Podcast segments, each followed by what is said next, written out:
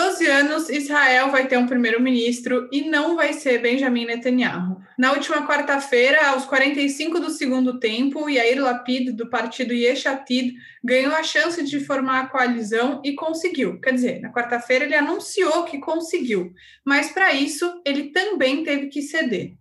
Para conseguir somar 61 cadeiras no parlamento de Israel, Lapid teve que costurar um acordo difícil, juntando espectros políticos muito diferentes, e inclusive abriu mão de começar o mandato como primeiro-ministro. Esse é o nosso assunto de hoje no Eu Com Isso, podcast do Instituto Brasil Israel.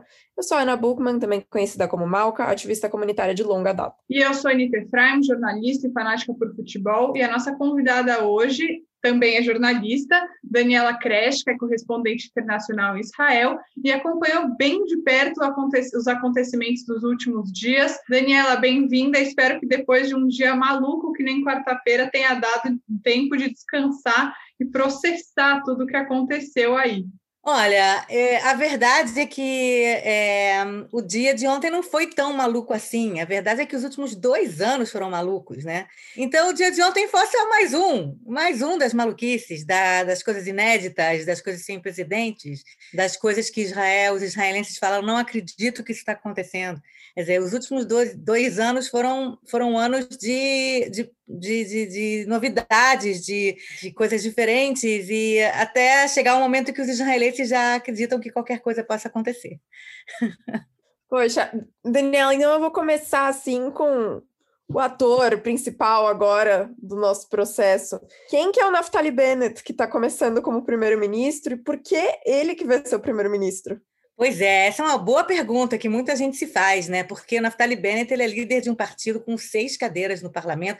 Eram sete, mas ele perdeu um porque um, um parlamentar não aceitou essa, esse, esse acordo aí de, de coalizão e saiu do partido. Então, ele, na verdade, só tem seis, é, seis é, parlamentares em 120 do parlamento. Como é que um, um, o líder de um partido com seis deputados, né, seis parlamentares, vai ser o primeiro-ministro? Né? Meio esquisito, né? Mais uma coisa maluca.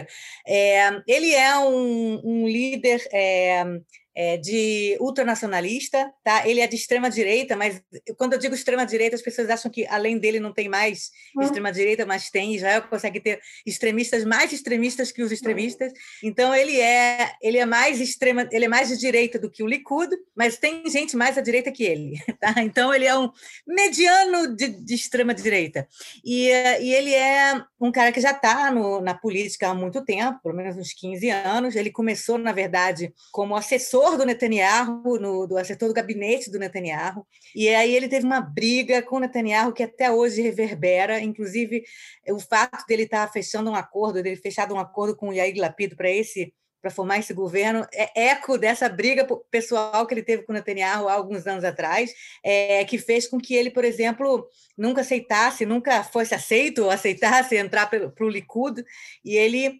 nesses últimos década e meia, é, criou, fez parte de vários partidos mais à direita que o, que o Likud, e sempre é, entrando em coalizões com o Likud. Quer dizer, ele sempre dizia assim: é, eu vou fazer meu partido, que meu partido que ele é, é, claramente a favor das colônias na Cisjordânia e Jerusalém Oriental e onde quer que Israel esteja, ele é claramente a favor de anexação da Cisjordânia por Israel, ele é claramente a favor de, de um Estado judaico de, de, do fato de Israel ser um Estado judaico ser mais importante do que ser um Estado democrático, tá?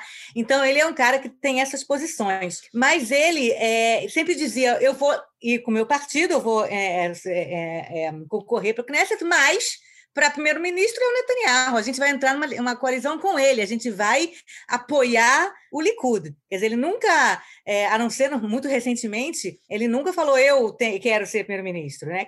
A verdade é que ele sempre teve essa, essa, essa vontade, mas ele nunca, ele sempre dizia que ia apoiar o Likud. E ele é só para dar mais um, um, é, um, colocar um pouquinho mais de, de sal aí, né, no, sobre, quem é, é, ele. Ele é um cara que ele é considerado assim moderninho. Ele é, ele é, é, uma, é, ele foi, ele teve uma startup, uma empresa que fez um exit muito grande. Ele ficou milionário. Dizer, ele é um cara de alta tecnologia. Ele é um cara moderno, ele é um cara que pensa assim no futuro. Tá? É, apesar de ele ser religioso, ele é bastante religioso, mas ele é também tem esse viés de moderno, de de alta tecnologia. E é isso que, na verdade, fez ele é, ficar, ser um nome assim até bastante popular entre os jovens, né? Por ser um cara que fez um exit, né? Um cara que ficou milionário e tudo. Então esse é o Naftali Bennett, o provavelmente o próximo primeiro-ministro, mas até ele ser é, realmente é, nomeado como primeiro-ministro, eu não acredito. Eu só vou acreditar vendo. É, realmente é, é importante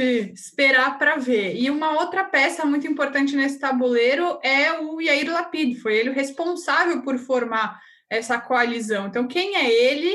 Dá para a gente comparar ele com alguma figura aqui do Brasil, um William Bonner, assim, alguns dizem. Então, quem é ele e como que ele conseguiu costurar esse acordo tão complexo? É, tem gente que compara ele com William Bonner, porque ele é bonitão, ele foi âncora de TV, ele foi conhecido exatamente por, por, é, por ser apresentador de televisão, apresentador de telejornal, apresentador de programa de debate, de debate não, de, de, de visita, né, de talk show. Então, ele, ele, ele é bonitão, né, tal. Aliás, eu esqueci de dizer que o Naftali Bennett tem 49 anos, é novo. O Yair é um pouquinho mais velho, tem 57 por aí. Mas ele também fez filmes, ele era muito bonitão quando era mais jovem e continua, e, e, e continua hoje também ser bastante não sei o quê, tem esse apelo, né?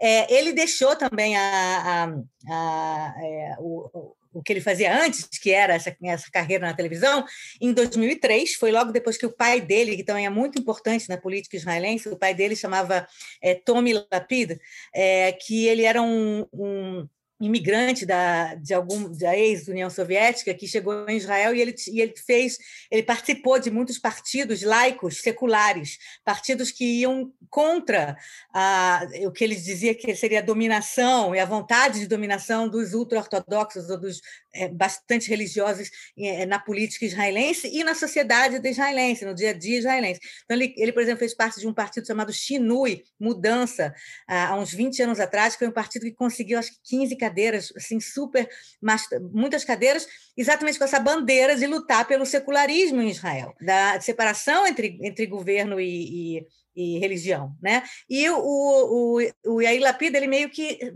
trouxe essa bandeira do pai, mas ele é menos radical que o pai nesse sentido. Ele, com o tempo, na verdade, foi se tornando menos radical. Ele foi vendo que ele precisa sim ter ligação com pessoas mais religiosas, que ele não pode só falar ah, não quero, não quero religião é, no, no, no, parlamento. Não, não, tem essa é uma é irreal, irreal. E o pai dele ele era mais é, é radical nesse sentido. Então, e aí Lapida, ele quando depois que o pai dele morreu, 2002, 2003 por aí, ele resolveu entrar para a política. No começo levando essa bandeira do secularismo e dos direitos civis. Ele é muito ativista de casamento de pessoas do mesmo sexo, da comunidade LGBT, e ele é muito ligado a questões de agenda liberal e progressista. Tá? É, e, na verdade, ele é, uma das coisas que ele sempre, quando o Netanyahu tomou o poder em 2009, ele dizia, desde então, eu nunca vou fazer parte de um governo com Netanyahu. Na verdade, ele, eu, acho que, eu acho que ele fez, eu acho que ele foi até ministro, eu não, não sei agora, não estou me lembrando, mas eu acho que ele até entrou é, em um governo ou outro, Netanyahu, foram tantos, né? mas ele, ele, ele, diz, ele, depois que ele participou uma vez do governo Netanyahu, ele falou, eu não vou mais participar do governo Netanyahu, eu quero agora substituir o Netanyahu. Eu não aguento mais as, é, a, a, todas as picuinhas que o Netanyahu é, é é, faz para se manter no governo, né? todas, as, todas as pessoas que ele pisa em cima é, para que não o é, substituam, né? Todos, to, to, todos os House of Cards, né? Então, toda seriado de TV americano lá que ele, né? As, as coisas que ele faz para se manter no poder. Então, o, o é, e ele então se tornou uma pessoa que falou: eu vou costurar, eu vou tentar costurar uma coalizão para substituir Netanyahu. Essa de agora que ele conseguiu foi porque ele conseguiu agora, mas ele está tentando isso há 10 anos. Todo mundo está falando: olha, parabéns, o Yair Lapid é o grande é, costurou, né, que costurou né, essa, essa, essa, essa, essa coalizão, o Yair Lapid, é tudo por causa do Yair Lapid, é verdade, é verdade.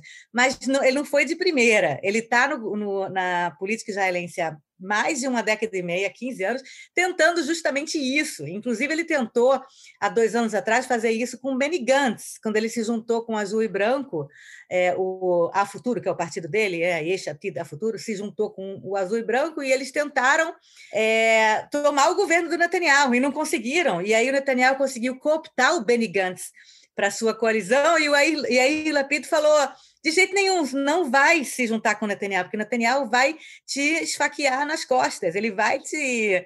É, ele vai fazer promessas para você que ele não vai cumprir. E foi exatamente o que aconteceu. O Benny Gantz, meio que de uma maneira, é, sei lá, não sei se ele.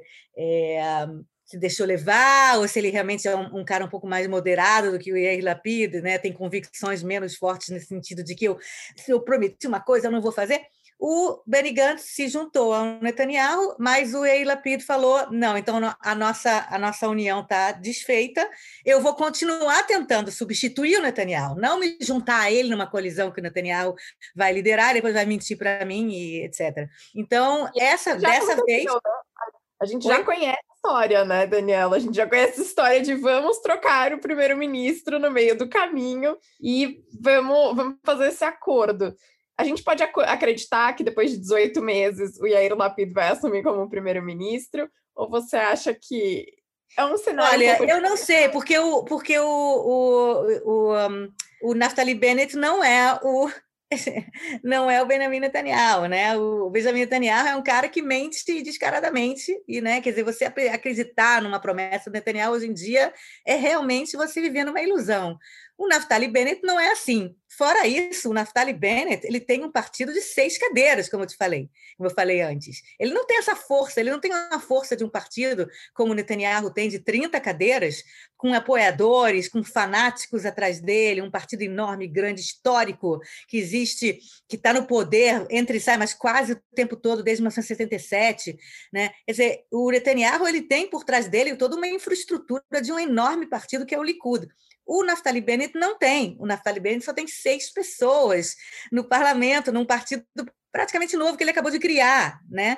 Então, é, eu acho que a gente pode sim. É, se o governo, se esse governo sobreviver 18 meses, eu acho sim que pode ter a possibilidade do Yair Lapid ser o próximo primeiro-ministro. Mas o problema é chegar a 18 meses. Né? O problema é, é, é, esse governo que ele, eu chamo de Frankenstein, é um governo Frankenstein, é um governo colcha de retalhos. É um governo que une 18 das 13 legendas do, do parlamento, né? 18, é, 8 das 13 partidos que estão no parlamento, é, é, sendo que cada partido, o maior, o maior partido tem 17 cadeiras, todos os outros têm menos de 10 né, cadeiras, 7 cadeiras, 8 cadeiras, não sei o que, não sei o que. E é, é, você tem que construir um governo que todo mundo fique feliz durante três anos, quatro anos.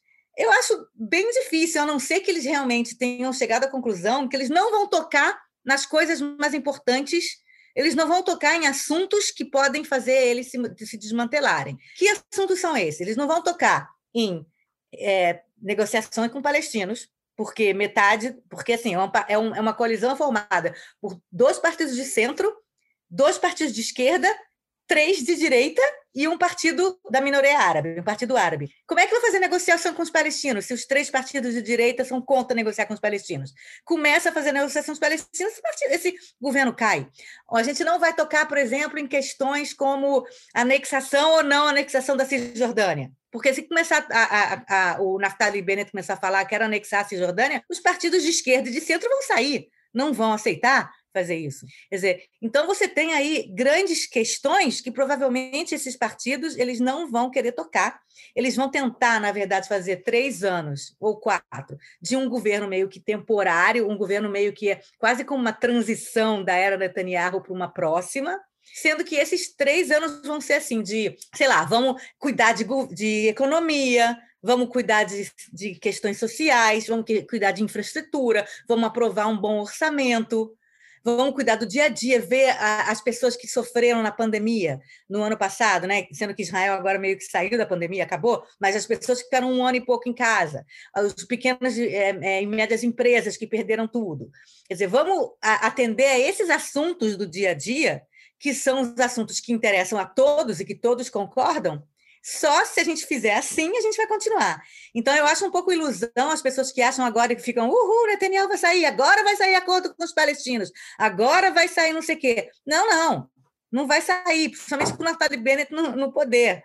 Mas mesmo sem o Naftali Bennett, mesmo que o Air Lapid daqui a 18 meses, 24 meses entre como primeiro-ministro, ele também não vai poder conseguir aprovar muitas coisas nesse sentido, numa coalizão tão dividida. Então, a, a, a, a tentativa deles vai ser uma tentativa de realmente cuidar apenas de assuntos que sejam consenso, né? assuntos que sejam é, é, do dia a dia, principalmente orçamento. Israel não tem orçamento há dois anos. Desde a primeira eleição, de 2019, não teve tempo de aprovar um bom orçamento. Né? Quer dizer, então. Não dá tempo de fazer novas eleições, né, Daniela? Não dá tempo de aprovar orçamento, só dá tempo de forma governo, derruba governo, forma governo, derruba governo, aí nada vai para frente, né? Não dá tempo pra... Então, exatamente, esse governo agora, eles querem falar, vamos, vamos, é, vamos, vamos, vamos é, governar o país? Vamos é, é, fazer um orçamento? Vamos dar dinheiro para os ministérios? Vamos fazer infraestrutura? Vamos dar dinheiro para as pessoas que sofreram na pandemia?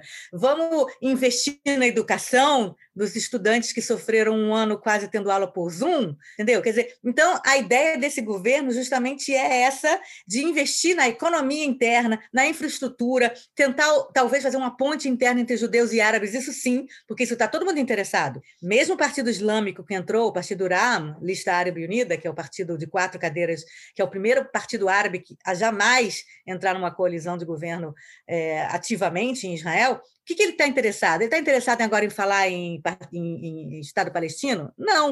Ele está interessado agora em infraestrutura para cidades árabes, é, é, verba para a melhoria da vida dos cidadãos árabes em Israel, melhoria da, da qualidade de vida dos cidadãos árabes em Israel, é, é, tentativa de igualdade é, em salários, em empregos e mais é, integração da comunidade árabe israelense dentro de Israel. É isso que esse governo vai tentar fazer. A pergunta é se vai conseguir, uhum. porque depois de algum tempo essas questões muito é, né, as questões mais core questions, né, do, do, do, que são mais importantes dentro de Israel, podem começar a, a vir à tona, né? E aí, se elas começarem a vir à tona, esses partidos aí não se entendem, não. E Na aí, verdade, é isso que o Daniel quer. Claro, é o que interessa. O caos sempre interessa a ele.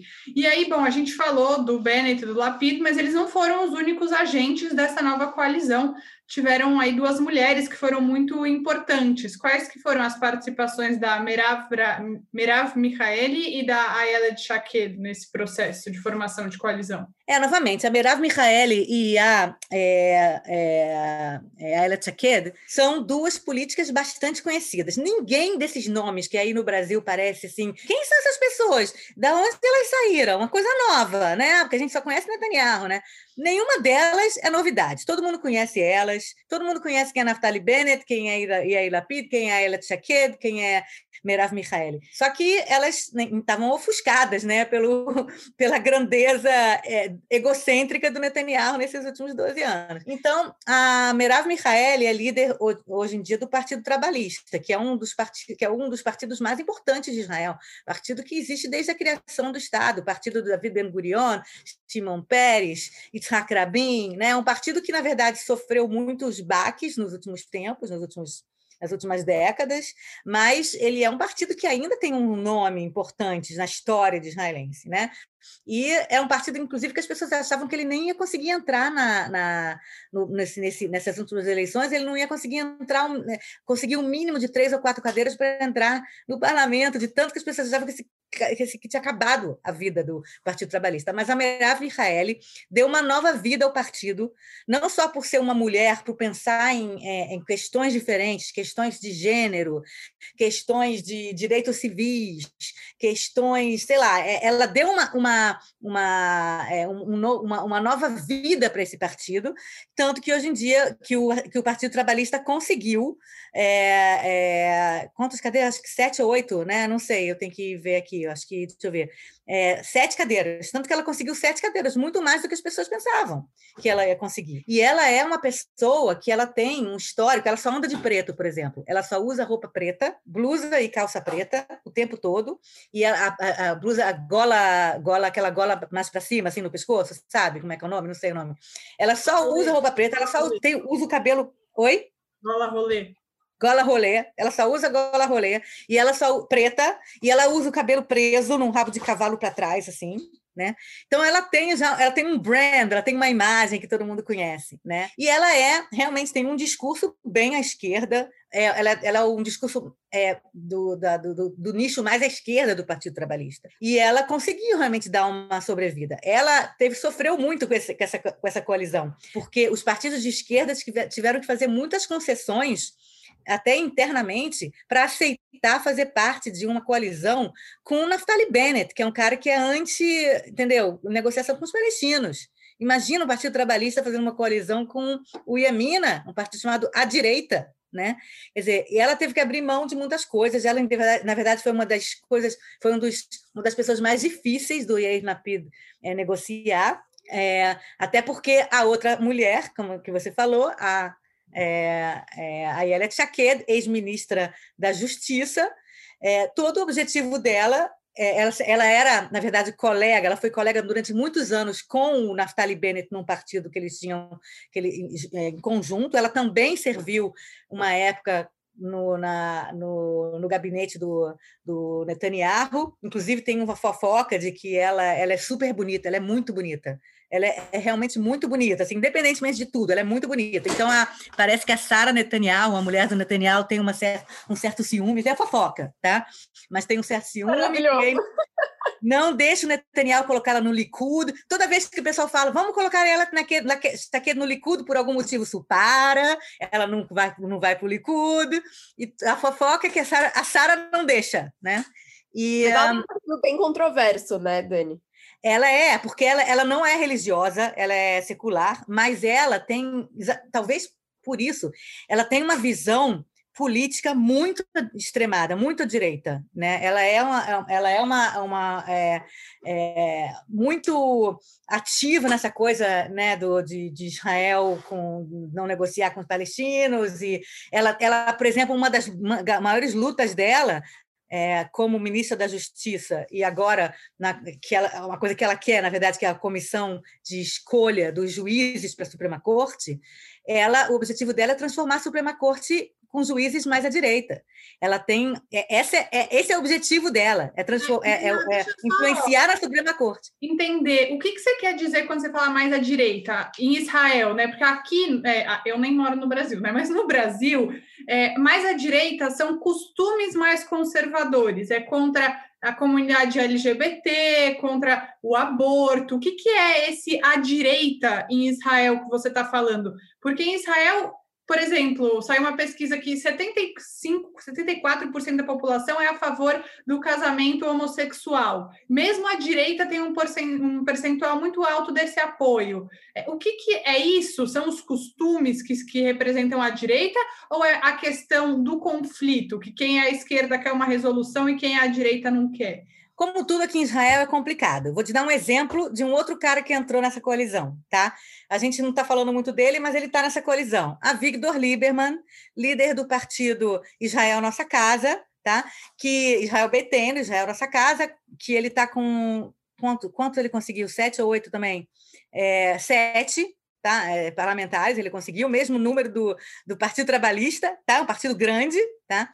Ele é um partido que ele começou como um partido de nicho de russos, da minoria russa em Israel. E o Avigdor Lieberman, como é, representante desse público é, de imigrantes da ex-União Soviética, ele veio para Israel e ele liderou, criou um partido. Ele é de direita na questão dos, é, do, da negociação com os palestinos. Ele é contra o Estado palestino. Ele mesmo mora numa colônia na Cisjordânia do lado de Belém, de Bethlehem.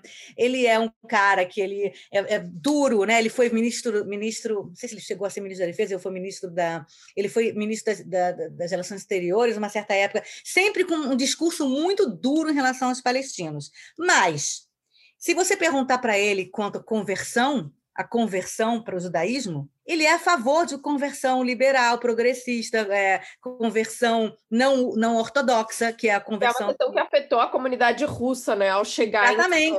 Questões que afetam a comunidade russa. Então você vai dizer o quê? Ah, então, se ele é um cara que ele é a favor do secularismo, ele é a favor dos, de direitos civis relacionados ao seu público, que é o público russo, ele é a favor de, um, de uma conversão mais fácil. Então, ele é um cara, em termos de, de, de, de costumes, ele é um cara mais à esquerda, ou de centro-esquerda. Mas na questão da segurança do país, ele é um cara à direita, inclusive até extrema direita. Quer dizer, então, quando você é, define uma pessoa de esquerda ou de direita em Israel, você tem que levar em consideração esses dois elementos. Um elemento é a questão dos costumes e, outro, e, e né, progressistas nos costumes, e LGBT, e aborto, isso tudo que você falou. E a outra questão é a questão da segurança do país. Se quer a criação de um Estado palestino, quer negociar com os palestinos, quer anexação de colônias, é contra ou a favor das colônias. Isso tudo transforma alguém em ser direita ou esquerda. Mas, como se vê, existem partidos ou pessoas que elas são meio a meio nisso. Tá? Em geral, uma coisa meio ligada à outra. Por exemplo, você pega um partido trabalhista, por exemplo, eles são a favor da negociação com os palestinos e liberais nos costumes. A mesma coisa com o Meretz são a favor de negociação com os palestinos e liberal nos costumes. Ou você pega um partido de, mais à direita, como o Iamina, do Naftali Bennett, eles são à direita na questão da, da, negociação com os palestinos, eles não querem a criação do Estado palestino, e eles também são à direita na questão dos costumes, eles não são a favor de leis LGBT, eles não são a favor de, eles são a favor de criminalizar o aborto, entendeu?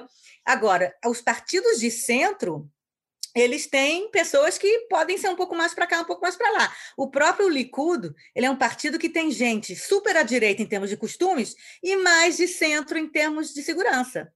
O, part... o próprio Partido Trabalhista o também tem algumas pessoas. muita gente que é simplesmente secular, mas quer no BIB uma força maior de segurança, né, eh, de economia, e no final das contas, isso não significa nada em relação a costumes, né, dentro do Likud. É um amplo espectro, né?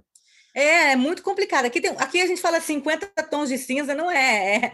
É, é, é 20 milhões de tons de cinza. Por que 20 milhões se o, partido, se o país tem 10 milhões? Porque cada duas pessoas tem. Para cada, cada pessoa tem duas opiniões, ou três, entendeu? Quer dizer, então, na verdade, você tem aqui um, uma gama enorme é, de heterogeneidade, entendeu? Quer dizer, é um país cheio de pessoas, cada uma pensa uma coisa completamente diferente. O cara pode ser religioso, mas ele é, é progressista, o cara pode ser secular mas como você falou, vai votar no, no Netanyahu porque ele quer mais segurança. Né? Dizer, então, você tem aqui uma mistura muito grande é, de, de, de, ideias né? e, de, é, e, de, e de agendas né? que, que podem ser de esquerda ou de direita tradicional que a gente conhece, ou de esquerda e de direita no, no, no sentido israelense de ser.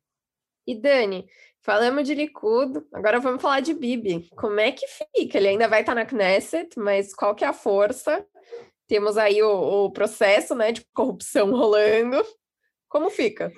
Boa pergunta, né? Mais, mais uma coisa que a gente vai descobrir nos próximos capítulos. Porque o Netanyahu, ele poderia muito bem, ele tem 70 anos, 71, 70 anos, eu acho. Ele poderia muito bem agora aproveitar a aposentadoria dele, se aposenta, vai, vai viver de dar palestra pelo mundo, que nem ex-presidente americano, né? Vai viver de andar pelo mundo nas grandes. No, no, no, no né? Oi? Até parece que ele vai se contentar com isso. Ele não se não, Mas por que não? Você com 70 anos de idade não está afim de, de curtir seus filhos, vai visitar, vai ganhar uma grana dando palestra? Eu mais acho que ele tinha que fazer é isso, mas essa figura incansável, né? Pois é. Aí a pergunta é: se ele não parar, provavelmente não vai parar, provavelmente ele não vai parar, ele vai continuar no Knesset como líder da oposição. Qualquer é, o, o líder do maior partido que não está na coalizão de governo, ele é, é, imediatamente chamado de líder da oposição, que é um cargo que existe, o líder da oposição. Toda vez que o líder do governo faz, uma, faz um discurso, o líder da oposição tem direito a fazer um discurso também. Quer dizer, é, o líder da oposição tem um, um, um, é, um cargo importante dentro do parlamento. Né? Então, ele provavelmente vai ser o líder da oposição. É, mas ele vai ficar tentando costurar por trás, né? Ele vai tentando, ele vai tentar o tempo todo minar essa coalizão. O objetivo dele é justamente minar essa coalizão daqui a alguns meses e aí vai ter eleições de novo e ele vai voltar begadolo, como se diz, vai voltar mais forte do que nunca. Que, na verdade, isso é um anseio de todo líder que vai embora, né? Você pergunta para o Trump agora o que, que ele quer, né? Ele quer voltar, né? Quer dizer, todo grande líder egocêntrico e que não aceita ir embora, ele quer, na verdade, voltar, ele tem essa ilusão de que ele vai voltar. Mas, se você perguntar para mim, eu acho que ele até é, é, daria um tempo da política é, ativamente, é, e, sei lá, ia passar um tempo, dois, três anos. Ele fez isso, inclusive, na década de. no começo dos anos 2000, ele deu um tempo da política também, quando ele perdeu é, as eleições de 1999 para o Ruth Barak. Ele deu um tempo também na política. Depois ele voltou em 2002, 2003 como ministro da Economia, né, das Finanças. Mas, assim, é, é, eu acho que ele até faria isso, mas ele não pode fazer isso hoje em dia porque ele está sendo julgado. Ele está sendo julgado, ele tem três acusações, três indiciamentos contra ele, e o objetivo dele, na verdade, o sonho dele é conseguir uma espécie de anistia, uma, uma espécie de, de, de ah, então você não vai ser preso, a gente vai te, te é, é, né, você é, vai ter, uma, como é que se chama isso quando, quando o político ele, ele tem ele não pode ser julgado. Esqueci a palavra em português. Imunidade parlamentar. Imunidade, é. O sonho dele é conseguir uma imunidade parlamentar para não ser preso. Tá? E ele, para isso, precisa ter um governo que vai fazer uma lei, não ele, né? Não ele, ele vai mandar alguém fazer uma lei dizendo que o primeiro-ministro não pode ser julgado e não pode ser condenado enquanto ele é primeiro-ministro. Enquanto ele está no poder, ele não pode ser julgado, não pode ser condenado. Ele pode até ser julgado, mas ele não pode ser condenado. E aí, aí, aí ele tem que ter uma maioria no parlamento para aprovar esse tipo de lei. Tá? Se ele está fora e eles têm minoria no parlamento e alguém apresenta e, e ele, e, e, sei lá, e ele é condenado pela justiça, ele não vai ter essa lei, ele pode ir para prisão, entendeu? Ele pode ir para prisão. Então, o medo dele hoje em dia não é nem, ah, vou sair, vou virar uma pessoa irrelevante no mundo político. O medo dele hoje é ir para prisão. Então, é por isso que ele não vai soltar o osso ele vai continuar presente na, na política israelense, ele vai continuar tentando derrubar esse governo, ele vai continuar tentando voltar a ser primeiro-ministro com esse objetivo de não parar em Bangu 8, no Bangu 8 israelense, é, é, porque isso pode acontecer. E falando sobre é, relações internacionais, né, com esse novo comando em Israel, como você acha que fica o relacionamento com os Estados Unidos, que também está sob nova direção? Né? O Bennett tem algum histórico de relação com os Estados Unidos? É algo mais imprevisível? Dá para fazer alguma projeção agora? Olha, o Bennett, ele. Então, o Naftali Bennett, ele morou muito tempo nos Estados Unidos, fala inglês perfeito, assim como Netanyahu. O israelense adora um político que fala inglês perfeito, né? Adora. E, eh, e, eh, e ele, ele é filho de americanos, passou muito tempo nos Estados Unidos. Ele, como eu falei, ele é um cara que é milionário, porque fez um exit de uma empresa de alta tecnologia. Quer dizer, ele tem uma ligação muito grande com os Estados Unidos, com o judaísmo, os judeus americanos, etc. e tal. Com o governo americano, ele nunca foi primeiro-ministro, então ele não teve uma ligação muito direta com nenhum governo até hoje. Eu acho que ele não, não foi ministro das Relações Exteriores, ele não foi. Eu acho, eu acho que ele... diferente do Netanyahu, que era muito, que é muito próximo do Biden, né? É, passaram aí anos trabalhando juntos, né?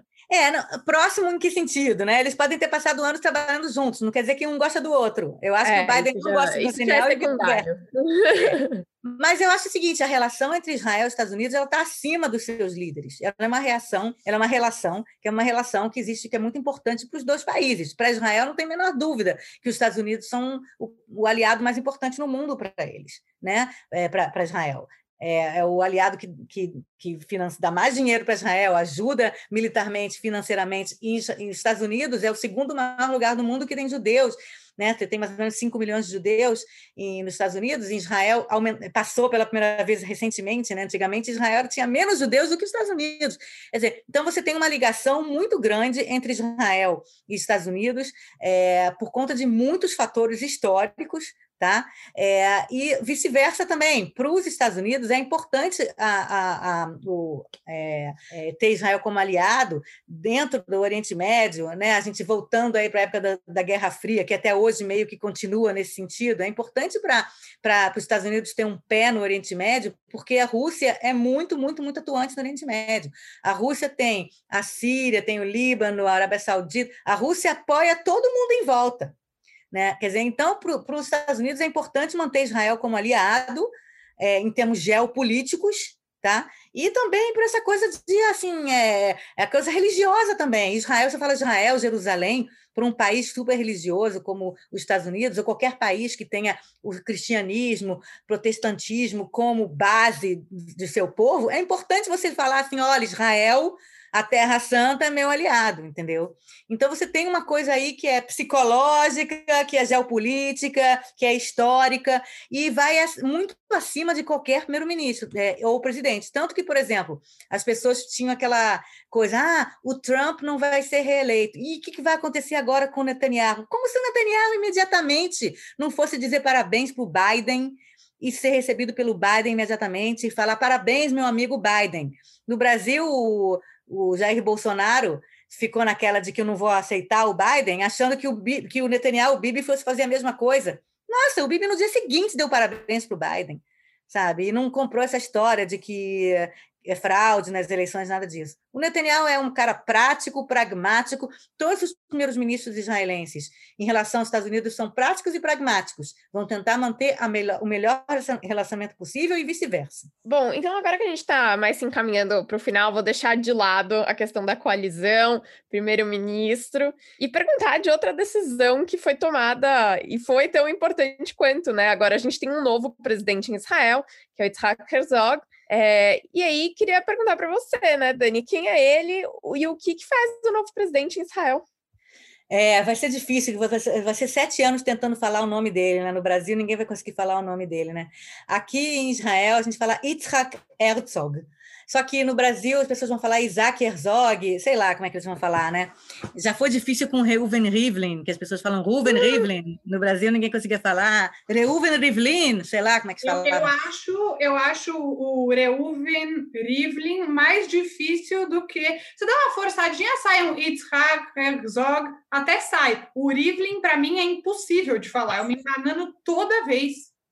Eu entendo, entendo perfeitamente. Então vai ser sete anos, vai, vai melhorar. Melhor era o Shimon Peres, é né? tão fácil de falar, né? É, mas o, mas o Itzhak Herzog, ele é um cara também muito conhecido da política. Não tem nenhum novato. A gente não está lidando com nenhum novato aqui na política israelense. O Itzhak Herzog, Herzog, Herzog, como vocês quiserem falar, ele é um cara que, que ele tem lá seus 60 anos de idade e ele foi líder do Partido Trabalhista entre 2013 e 2017. É, é, ele, inclusive, fez uma aliança com a Tzipi Livni na época. Quase eles, eles tiveram mais votos que o Likud. Ele também foi um cara que deu uma nova, uma nova vida para o Partido Trabalhista na época que ele entrou entrou, tá? Em 2013, o Partido Trabalhista estava super em baixa, e aí ele entrou, aí depois que ele saiu, o Partido Trabalhista caiu de novo. Enfim, ele é um cara que ele é bem visto pela, pela política israelense como um todo, não só pelo pessoal da, mais da esquerda, mas como o, o país todo. Por quê? Porque ele tem pedigree. Ele é filho do ex-presidente Chaim Herzog, que foi o presidente, sexto presidente de Israel, que foi de 1983 a 1993. Então, ele é filho de um cara que foi presidente durante 10 anos.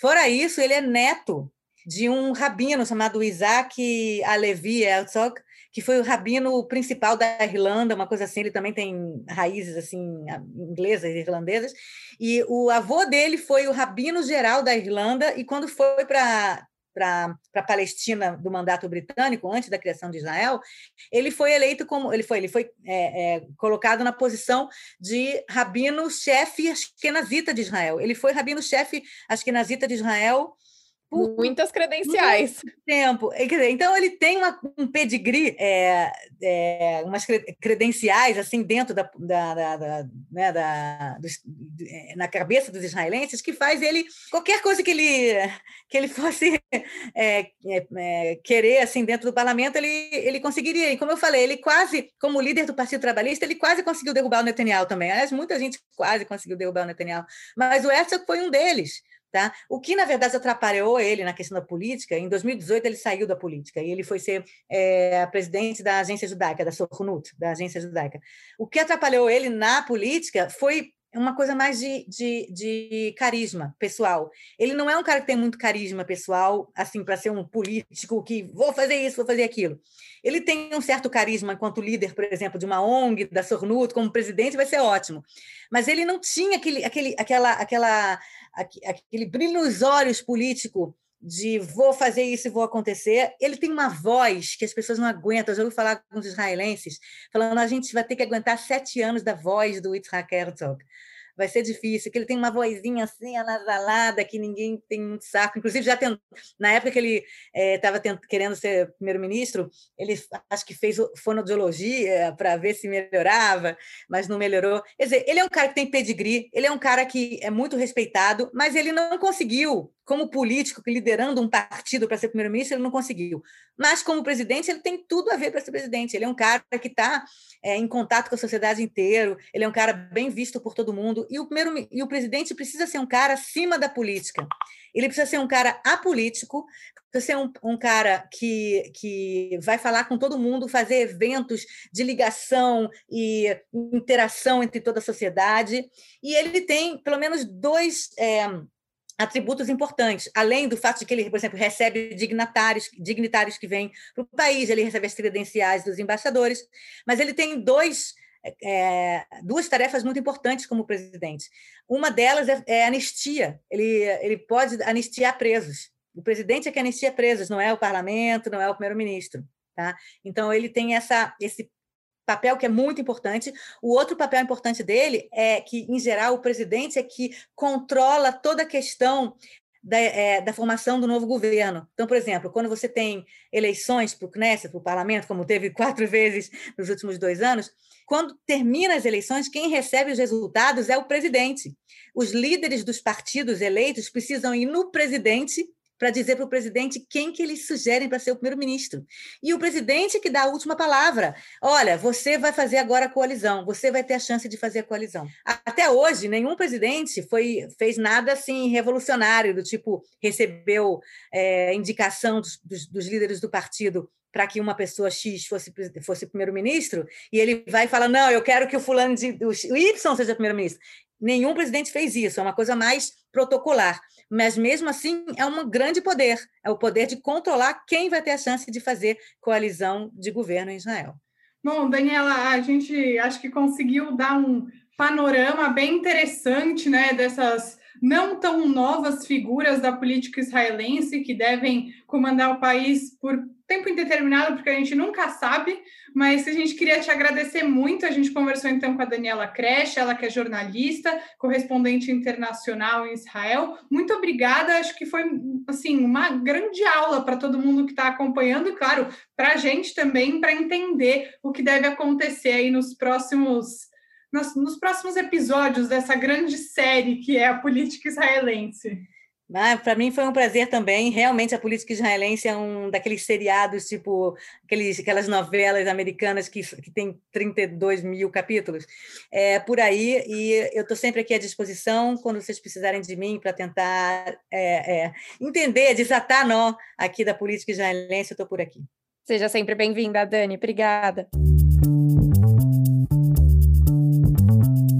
Olá, aqui é a Amanda trazendo as principais notícias do mundo judaico para você, ouvinte do nosso podcast. Vamos lá!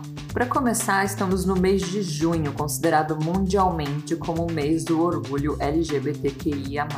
E Tel Aviv, cidade israelense, é lembrada por abrigar a maior parada LGBT do Oriente Médio, que deve acontecer no próximo dia 25 de junho. Este vai ser o primeiro mega evento da cidade desde o início da pandemia de Covid-19 no formato presencial por conta das altas taxas de vacinação no país e da suspensão das medidas de restrições.